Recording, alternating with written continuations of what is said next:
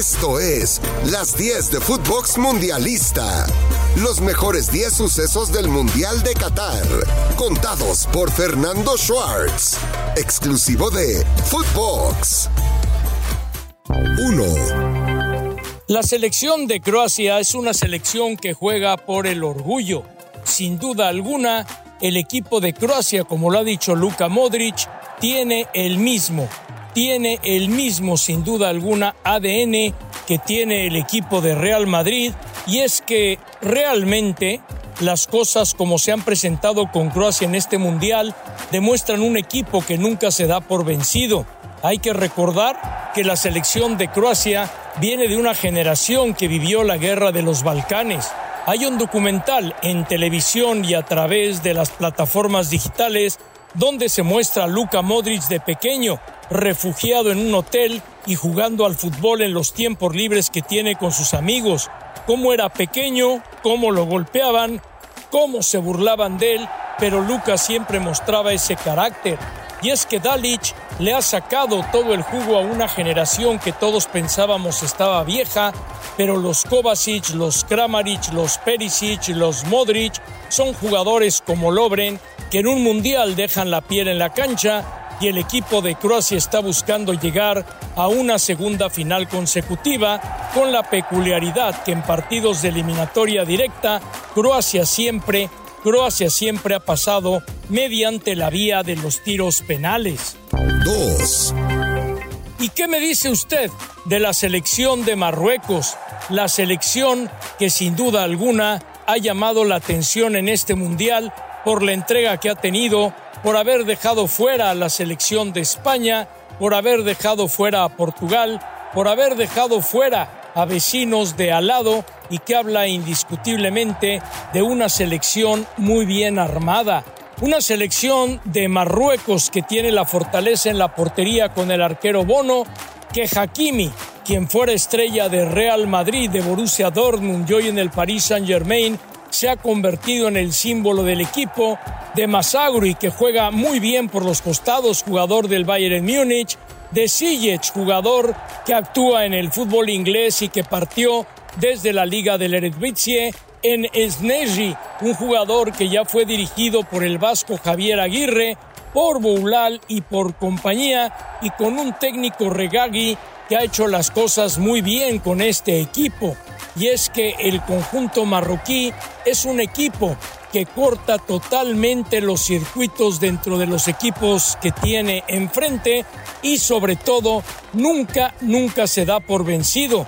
El equipo Guidat, el equipo más importante del fútbol marroquí, el Casablanca, es la base de esta selección que ha dado sin duda alguna una gran exhibición en este mundial. 3. Todos soñamos con que Leo Messi en su último mundial pueda levantar la Copa del Mundo para que se pueda ir tranquilamente de regreso a casa.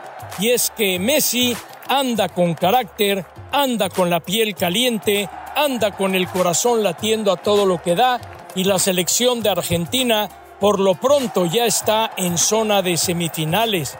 Sí, una Argentina que deja que desear mucho en educación, lo que hicieron después del partido contra Países Bajos, después de los penaltis, es totalmente inadmisible, porque hay que ser grande en la derrota y humilde en la victoria, y Argentina realmente no lo fue, y esto lo tiene que reconocer. Y es que hubo provocaciones de Países Bajos en declaraciones, y es que hubo provocaciones de Países Bajos a lo largo de la semana, sí, es parte del fútbol, que hubo provocaciones en los penaltis también es parte del fútbol, pero cuando el fragor de la pantalla termina y aunque esté eufórico y la adrenalina tope, Argentina debió haber tenido un mejor comportamiento. La incorporación de Ezequiel Fernández, la eh, llegada de Julio Álvarez, un Messi magnánimo, un McAllister que llegó de la banca, bueno, pues a final de cuentas estamos hablando de una selección que sabe hacer las cosas en el terreno de juego y el Dibu Martínez después de Ubaldo Matildo Fillol y de Neri Pumpido buscará ser el tercer arquero argentino en ser campeón del mundo. 4. La selección de Francia de Didier Deschamps, muchos la vimos debilitada ante la lesión de Benzema Pero qué va, la selección de Deschamps juega por nota. La selección de Deschamps sabe perfectamente qué es lo que hace en el terreno de juego. Ese medio campo con Chouameni y Rabiot es realmente un verdadero espectáculo en el terreno de juego, en la forma en la cual roba los balones, recupera y da la salida hacia el frente. Con Ate y Upamecano, vaya forma de tener una central tan sólida y sobre todo por los costados con Debelé y Mbappé, con un Grisman que distribuye y que ha aprovechado perfectamente esta Copa del Mundo, la selección de Francia está a la puerta de una nueva final buscando refrendar el bicampeonato que tuvo, bueno, el campeonato que tuvo en Rusia y ahora poderlo convertir en bicampeonato. Didier Deschamps es un técnico serio, es un técnico que tiene un muy buen manejo de vestuario y se ve que el equipo francés se encuentra totalmente metido dentro de la batalla. ¿Y qué me dice usted de Kunde? ¿Y qué me dice usted de Marco Turam? Un Teo Fernández que se equivoca cometiendo ese penalti en el partido en contra de Inglaterra, pero a final de cuentas no le costó a la selección de Francia y con ello Francia está otra vez dando un gran mundial. 5. La tecnología juega parte importante de este mundial. A muchos no les ha gustado la cámara que detecta el fuera de lugar por milímetros. Muchos han criticado, sin duda alguna, que se haya presentado esta medida en la Copa del Mundo, pero bueno, a final de cuentas estamos hablando de que se han hecho las cosas con una tecnología que le ha dado un valor muy aparte a lo que es este campeonato del mundo y que indiscutiblemente le ha dado un valor agregado al arbitraje porque todo es más justo, aunque claro, hay fuera de lugar que se marca a veces por una pezuña, se marca a veces por un cachito del pelo y son circunstancias que a muchos puristas del fútbol no le han gustado, pero bueno, indiscutiblemente que el fútbol tenía que buscar una forma de poder progresar y lo encontró a través de la tecnología. 6. Ha sido presentado el balón de Al Hilm, que significa al sueño. Sí, al sueño de semifinales en busca de la final que lleve a la Copa del Mundo. Iker Casillas lo dijo, me gustaría un campeón mundial nuevo, refiriéndose a Marruecos o a Croacia, mientras que Kaká tiene muy buenos recuerdos del Fernova, el balón de Corea-Japón 2002 donde Brasil fue campeón y claro, Iker se acuerda de Al Jabulani porque fue el balón con el cual se coronó en el Mundial de Sudáfrica en el año del 2010. Un balón que dice Iker debe ser el protagonista en la recta final del Mundial y un Kaká decepcionado por lo que mostró Brasil, pero confiando en que su país tenga un repunte con la joven generación que tiene por delante y veremos si a final de cuentas lo logra o no lo puede y se queda en el intento. Lo cierto es que al Hilm, al sueño, repasa ya este mundial al balón anterior, al Rigla, que significaba el viaje, y al Rigla nos ha traído a un maravilloso viaje por Qatar en un mundial único por la forma en la cual se ha desarrollado con la facilidad de ir a varios partidos el mismo día y que será algo irrepetible cuando la historia del Mundial continúe. 7. El arbitraje ha estado bastante bueno en este Mundial, tal vez excepción de Mateu Laos, que hizo un desastre en el Argentina-Holanda. Pero Sampaio de Brasil estuvo muy brillante en el duelo bravo entre Francia e Inglaterra el italiano Orsato se ha ganado la designación para el partido de Argentina-Croacia. Yo pienso que César Ramos, el mexicano, iría en el juego entre Francia o Marruecos o tal vez lo estén guardando para la final, pensando que Francia pueda avanzar y que Frapar, la mejor calificada, la mujer de este mundial, no puede estar en la gran final. Y le digo a usted algo, sería maravilloso si Marruecos llega a la final que Frapar pitar a la final en el Medio Oriente porque sería un poderoso mensaje de la FIFA hacia el mundo, pero bueno, ya sabemos definitivamente que cuando las elecciones van avanzando, las posibilidades de los árbitros van disminuyendo y esto viene pasando precisamente con la gran mujer árbitro Frapar de una brillante actuación en esta Copa del Mundo. Después de 13 años, Avatar regresa este 15 de diciembre a las pantallas de Cinépolis. Compra tus boletos y acompáñalo con su nuevo frappé de mora maracuyá, inspirado en la película. 8. Se nos fue, se nos fue Cristiano Ronaldo. Cristiano Ronaldo se nos ha ido de este mundial con las manos vacías con la tristeza de haber estado en la banca, con la primera Copa del Mundo donde no anota gol, pero bueno, así es el fútbol y lástima por Cristiano Ronaldo que tiene este colofón en su carrera mundialista, pero que indiscutiblemente deja la grandeza que ha tenido en el fútbol.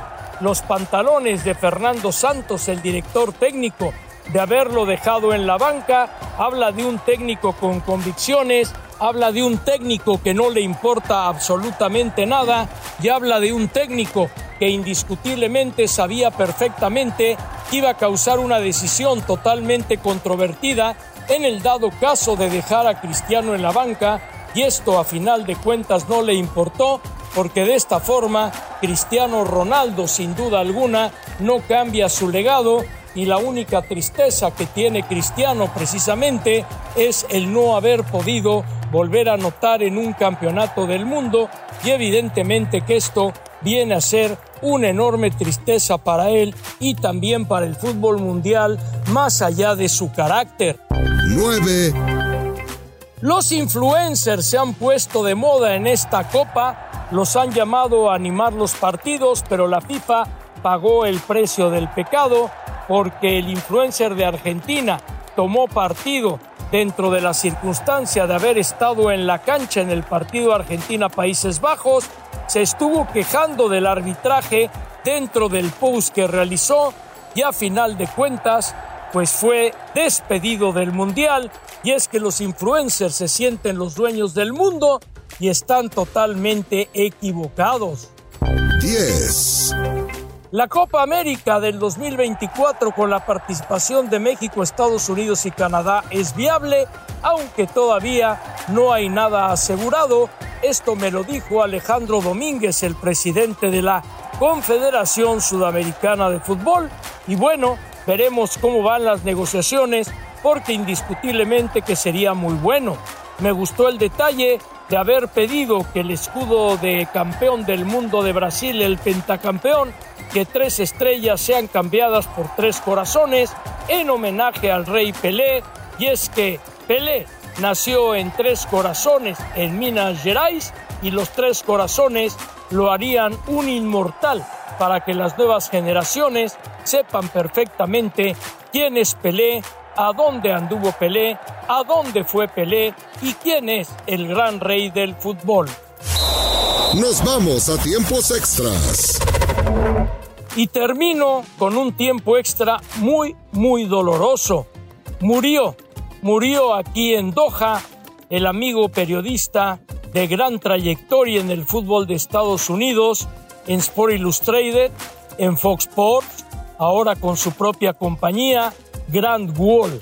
Apenas el 25 de noviembre, en el Día de Acción de Gracias de la US Soccer, estuve conversando con él y me decía el gran ánimo que tenía de haber creado su propia compañía y de ya no ser empleado más.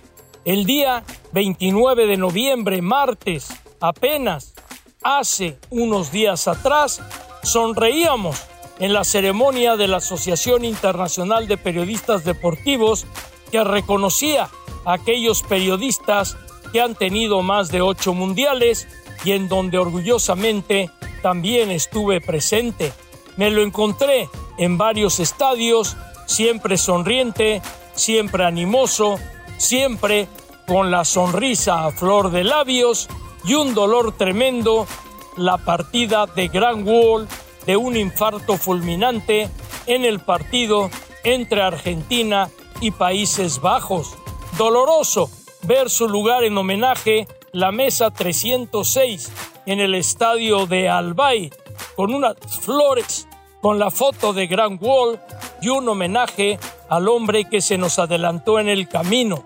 Ningún momento tan dramático en torno al gremio me había tocado vivir en una Copa del Mundo, Gran Wolf se ha ido, ha partido y solamente podemos mandar un fuerte abrazo a toda su familia y rest in peace, descansa en paz, my friend, mi amigo.